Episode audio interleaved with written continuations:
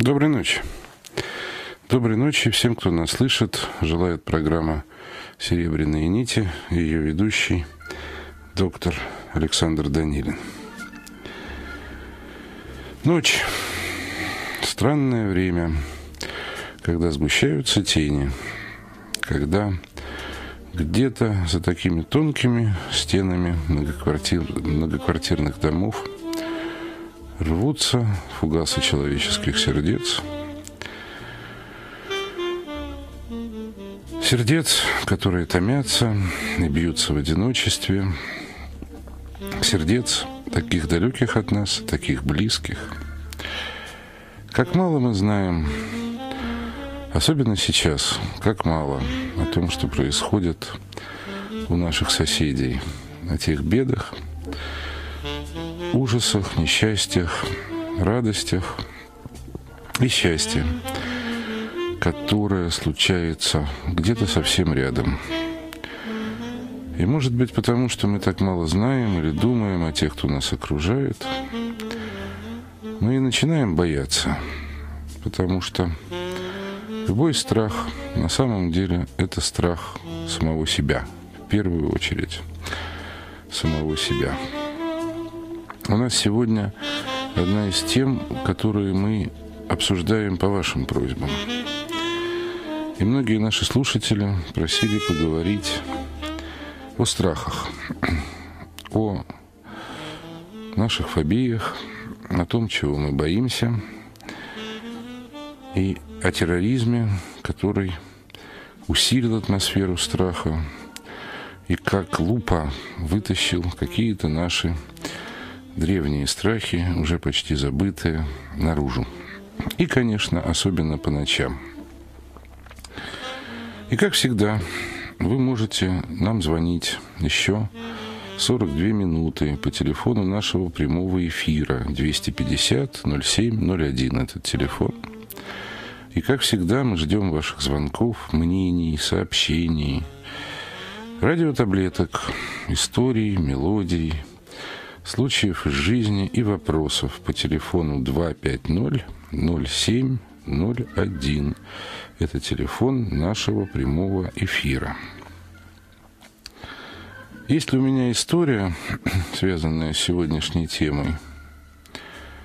Вы знаете, я почему-то вспомнил сегодня один старый-старый-старый анекдот – Анекдот, конечно, с бородой, но, может быть, вспоминаются анекдоты, только значимые в этих ситуациях.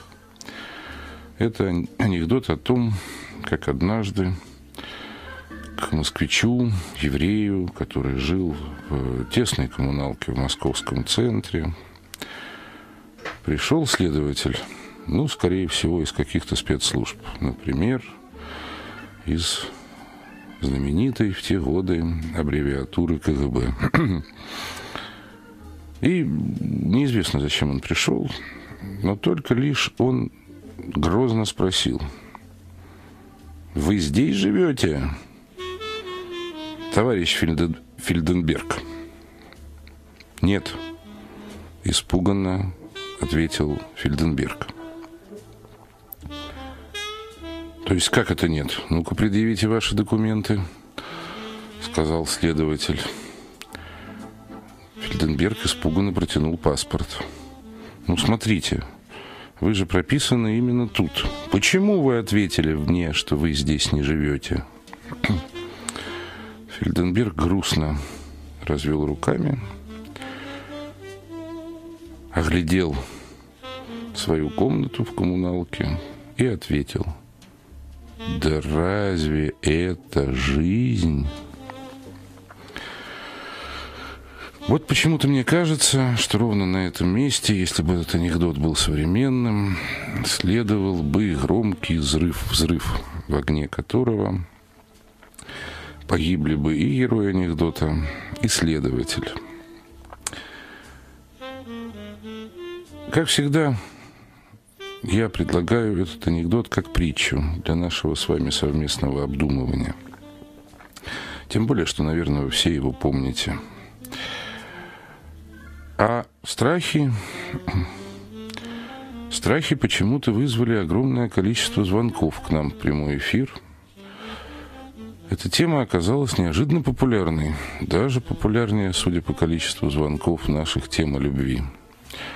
И поэтому, наверное, может быть, несколько понедельников, так как понедельник день тяжелый, мы с вами попробуем поговорить о страхах, поскольку ответить на все вопросы э, в одной передаче, по всей видимости, будет невозможно.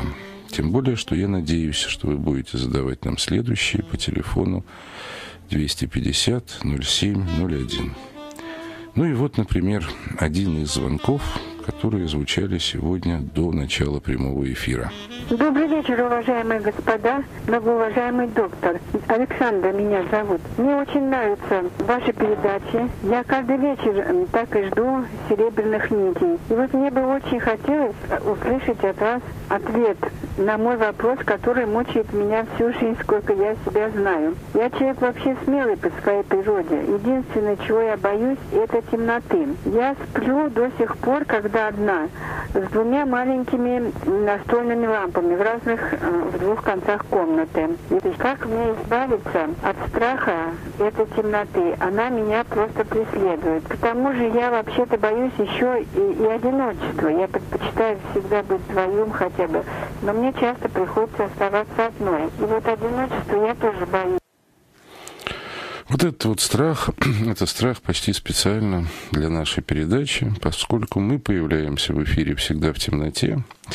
И я надеюсь, что моя тезка Александра чувствует себя вместе с нами все-таки не так одиноко. Для того, чтобы помочь ей преодолеть ее страх и подумать, давайте послушаем замечательную и светлую мелодию Баха в исполнении уже известного вам замечательного вокального коллектива, джазового коллектива из 60-х годов, который называется «Swingle Singers».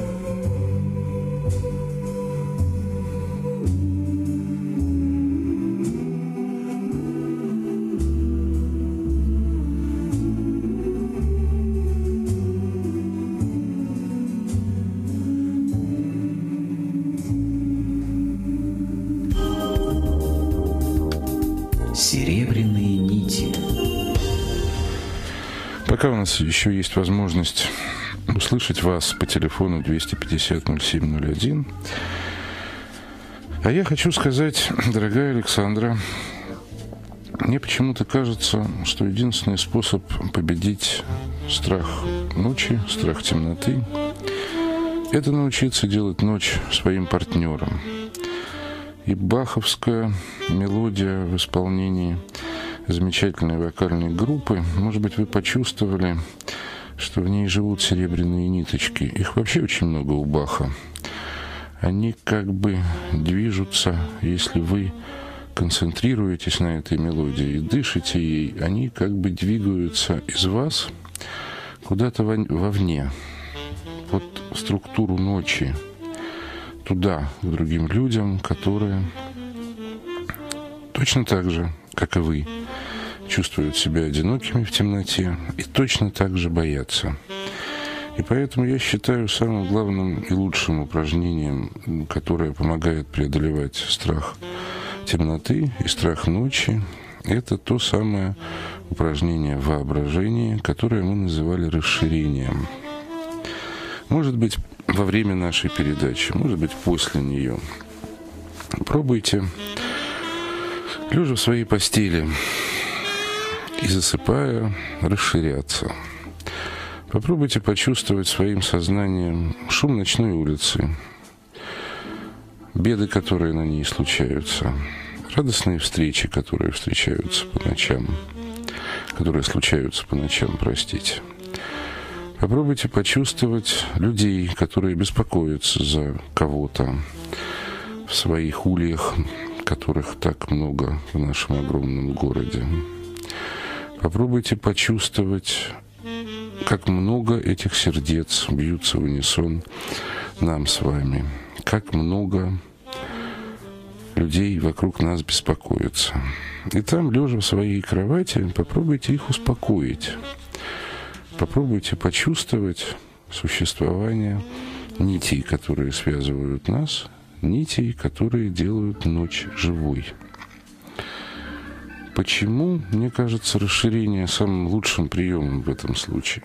Да потому что, как я сказал в самом начале передачи, ведь боязнь ночи – это боязнь потерять себя – это боязнь, которая на самом деле является боязнью потеряться в ночи. Этот страх свойственен каждому из нас с детства, потому что в детстве каждый раз, когда мы засыпаем, нам кажется, что наша душа совершает какое-то бесконечное путешествие. Это и есть путешествие, путешествие в удивительный мир сновидений, о котором мы начинали разговор, но тоже так и не закончили его, потому что он бесконечен. Но в этом путешествии с человеком случается всегда внезапное, всегда то, что он сам не планирует. Я ночью в темноте боюсь перестать контролировать себя. Я боюсь, что мной завладеют другие темные силы. И поэтому ребенку всегда легче остаться с кем-то, остаться с родителями, или спрятаться у них в постели и прийти к нам, к родителям, потому что ему кажется, что взрослые настолько сильны, что не дадут ему исчезнуть в этом волшебном путешествии и никогда не вернуться обратно в этот наш мир, в тело, и опять научиться властвовать собой. Страх ночи очень похож на страх безумия. Поскольку безумие – это тоже потеря контроля над своей душой, точно такая же потеря контроля, как та, которая случается во сне.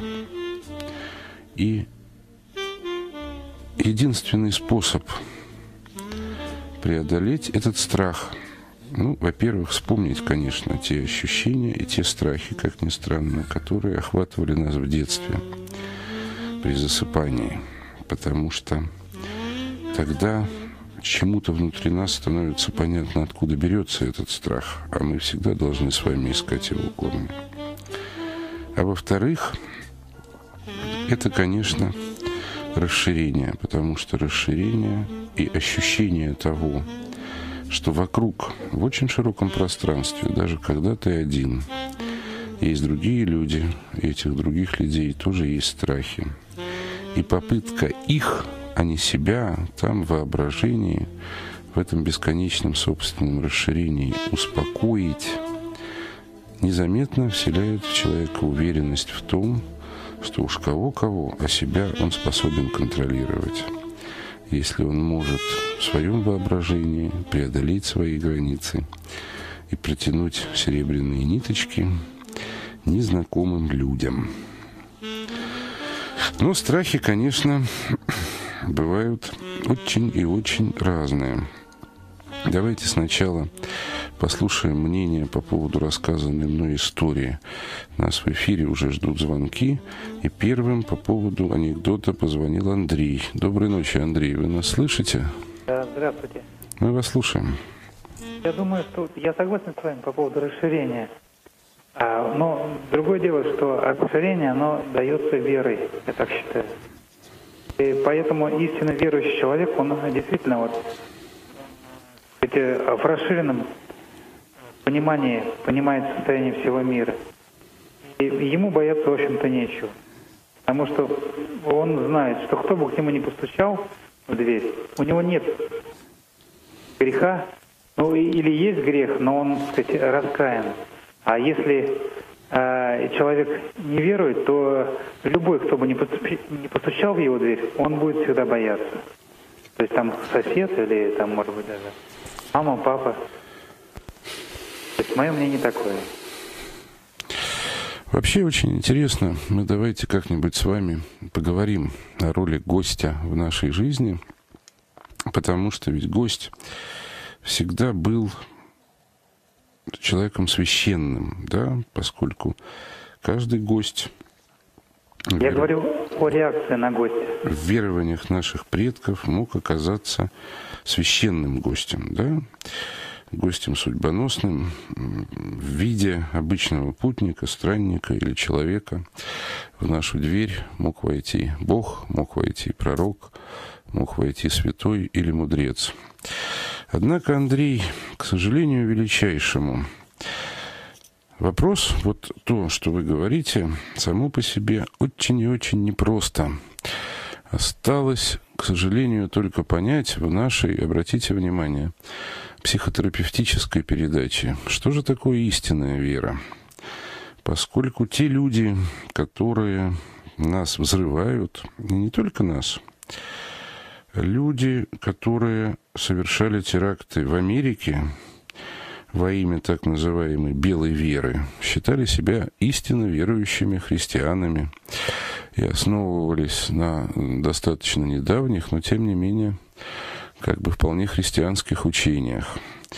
Люди, которые взрывают наши города, тоже считают себя истинно верующими люди, которые приходят в секты, тоже считают себя истинно верующими.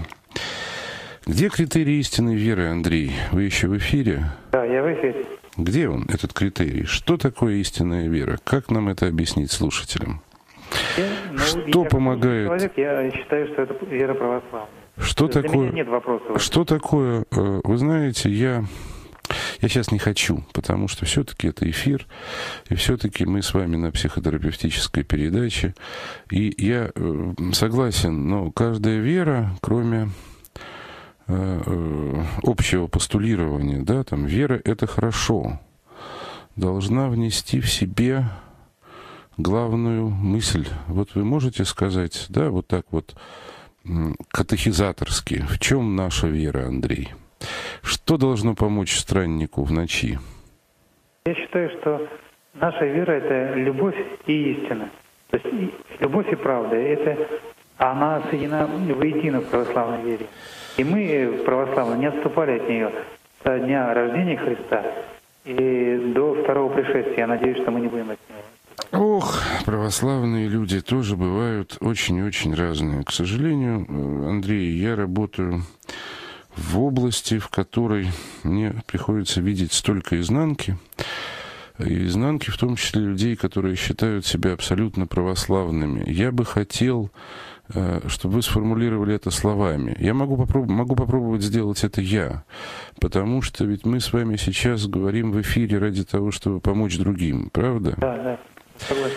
Вот я не знаю, согласитесь ли вы со мной, но мне кажется, есть три поразительные вещи в э, проповеди э, Спасителя, которые и определяют нашу веру, определяют то, что мы можем не бояться суеверий, определяют то, что мы всегда способны помочь другому, даже вот этим усилием по расширению, поскольку у нас есть такое право, право расширяться, право любить и право помогать.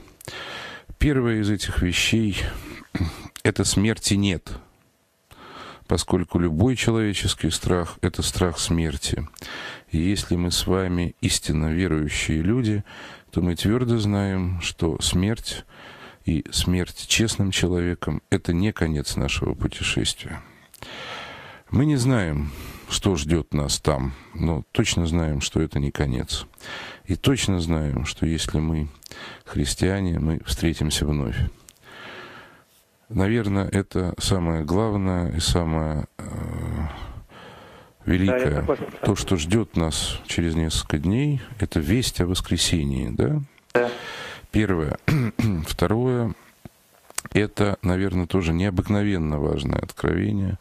Это откровение о том, что каждый человек — это образ и подобие Божье. На самом деле это удивительное откровение. Смысл этого откровения упирается в то, что больше нет посредника между человеком и Богом, больше нет жрецов. Да, каждый из нас жрец, каждый из нас имеет возможность брать ответственность на себя, любить другого и, расширяясь, помогать этому другому. И, и, э, и есть еще... Есть церковь Христова, то есть не есть, надо про нее забывать. Есть тоже. еще третье. Я, мы просто уже, Андрюш, не сердитесь, масса звонков. Есть третье, что я бы хотел сказать. Я хотел сказать, что третье – это заповедь любви. Заповедь, которая возлагает на человека колоссальную ответственность, потому что отменяет законы. У нас просто столько э, как бы отменяет все там восемь заповедей да, Ветхого Завета, которые существуют, и говорит, люби, и ты не украдешь. Люби, и ты не выжелаешь жены ближнего своего. Люби. И действительно, вот это, почему я столько времени об этом говорю, как бы отвечаю на э, вопрос э, Андрея, да просто потому, что если мы правда с вами в это верим и понимаем вот эти вот основные вещи, то мы, наверное, можем преодолеть любые страхи. Я прошу прощения у всех, просто ни разу нам так и не удалось поговорить о, наверное, глубокой психологической сути того, что мы называем нашей религией. Спасибо вам, Андрюш.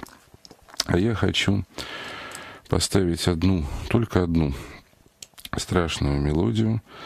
Это мелодия про безумие и про то, как человек э, рассказывает о том, что он э, сидит один в больнице, никто его не любит, и все ненавидят. И единственный выход для него оказывается взорвать все вокруг.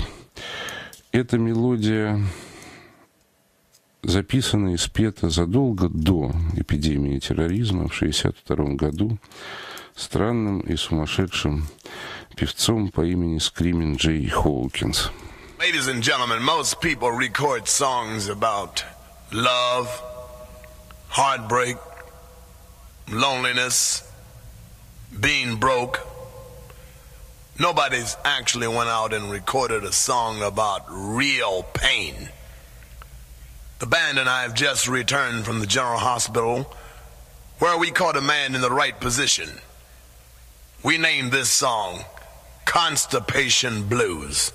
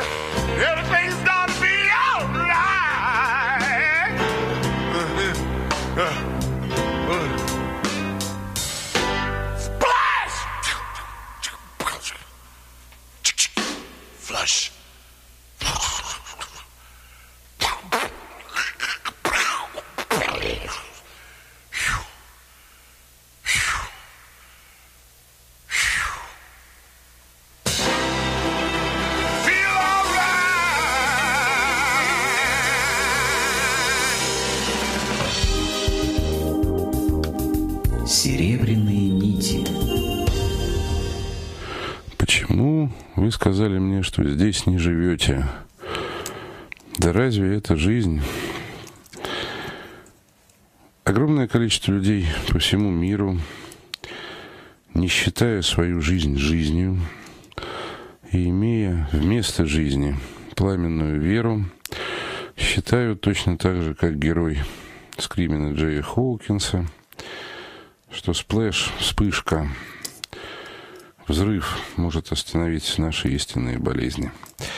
А нам нечего им противопоставить, потому что мы не верим в собственную жизнь и не уверены вовсе в том, о чем хочет сообщить нас, нам сейчас на Страстной неделе. Две тысячи лет назад Спаситель о том, что если мы люди, то мы верим в то, что жизнь наша продолжается в наших идеях, мыслях и духе. Наверное, этого нам и не хватает, чтобы не бояться. Ну, а вопросов, конечно, по этому поводу очень много. И мы сейчас еще ответим, конечно, на два звонка, которые, я знаю, давно ждут нас в эфире. Но я бы хотел сказать следующее еще раз. Во-первых, мы обязательно запишем одну или две тренинговые программы. Они прозвучат в конце, наверное, теперь уже апреля, где будем совершенно четко давать упражнения для борьбы со страхом. Поэтому слушайте нас, пожалуйста, по вторникам и четвергам идут тренинговые передачи. И если вы будете делать вместе с нами упражнения, то почти любые ваши страхи, если и не уйдут, то станут легче и начнут потихоньку покидать душу. И когда у меня будет возможность в эфире, я расскажу, почему это происходит.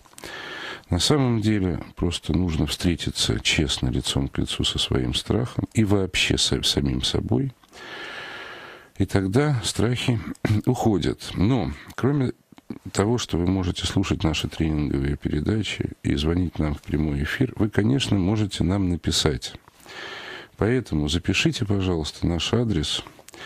И если вы хотите описать подробно ваши сновидения, страхи или боль, и нам не хватает времени в эфире, чтобы поговорить. Я вас уверяю, что все ваши письма мы прочтем и в обязательном порядке либо ответим на них, либо попробуем подготовить соответствующие программы и темы, и будем, конечно, анонимно читать их в эфире.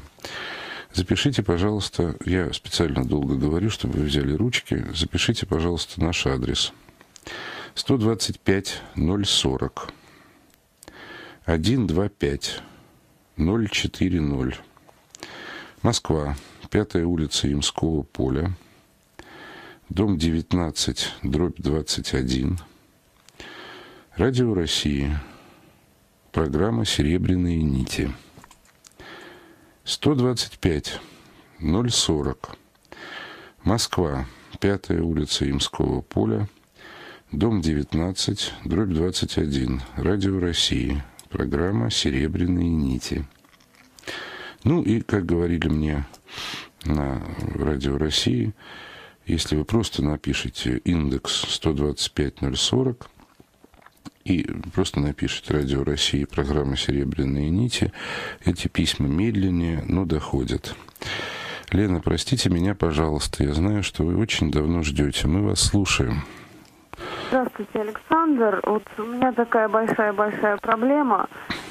Это, наверное, самооценка очень заниженная. Я боюсь подходить к людям, даже к тем, которых я знаю. Мне кажется, что мне скажут что-то нехорошее или меня проигнорируют, что страшнее всего. Как вот с этим бороться? Лен, давайте договоримся так. В силу того, что это борьба она требует э, от меня хоть какого-то времени. Послушайте обязательно наши тренинги. Но э, самое главное в действительности это все та же самая простая истина. Вы не боитесь других. Никого вы на самом деле не боитесь, кроме себя, потому что ваш страх — это жуткая неуверенность в себе. Вам кажется, что люди увидят что вы, ну, как бы хуже, что они лучше, увереннее, умнее, сильнее вас. И как бы, если вы заглянете в глаза, то они увидят в вас эту вашу слабость. Во всяком случае, чаще всего это бывает так. Уж простите меня за короткое эфирное время и за такие категоричные утверждения. Что самое главное в этом? Во-первых, если вы слушали наши программы, я рассказывал о том, что есть прием, который я называю прожектором понимания. Я тогда, когда рассказывал об этом, советовал мысленно воображение, надеть на себя зеркальце от ларинголога. Знаете, на лбу такой, такой поясок у врачей, лор-специалистов, и зеркальце с дырочкой. Это зеркальце как бы защищает лицо, но позволяет направить лучик света на другого. Вот направьте этот прожектор на другого. Во-первых, это создаст такой элемент игры, а во-вторых, как бы это зеркальце будет вас защищать. И попробуйте понять и почувствовать, что им движет. И если вы будете это делать в качестве упражнения, ну, идете по улице, одеваете на себя вот этот самый а, лор зеркальца воображения. И защищаясь этим зеркальцем, начинаете присматриваться к другим людям, как Шерлок Холмс, если хотите. И тогда вы сможете заметить, что все эти люди, почти каждый, которого вы встречаете, имеет какую-то свою неуверенность. Кто-то явно замучен и устал, кто-то очень тревожен. Какая-то дама пытается сделать свою походку более красивой, чем она есть.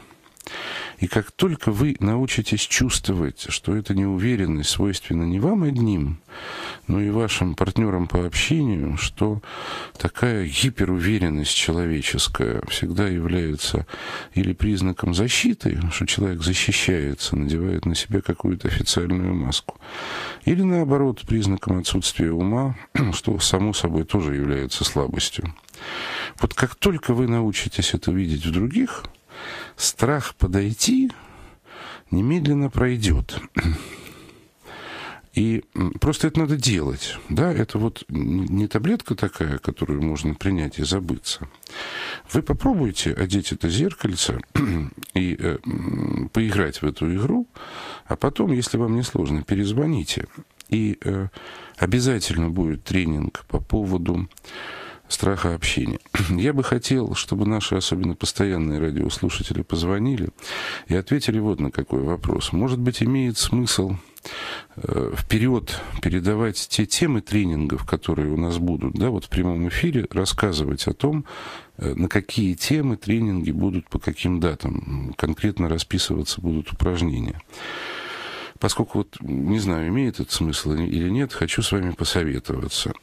Позвоните, пожалуйста, нам в прямой эфир и скажите, как вы думаете, потому что если это нужно, мы, значит, будем этот план сообщать и в дневном эфире, и в вечернем. Доброй ночи, Владимир. Извините, пожалуйста, вы очень давно нас ждете. Есть Владимир еще в эфире? Алло, алло. Да, Владимир, доброй ночи. Добрый вечер. Слушаю. Меня слышно хорошо? Да, очень хорошо. Уважаемый доктор, ну, во-первых, большое спасибо за вашу передачу. Э, вы сказали вначале, что это радиотаблетка. Моя точка зрения, что это радио спасения, особенно в период Великого Поста, в период Страстной Седмицы.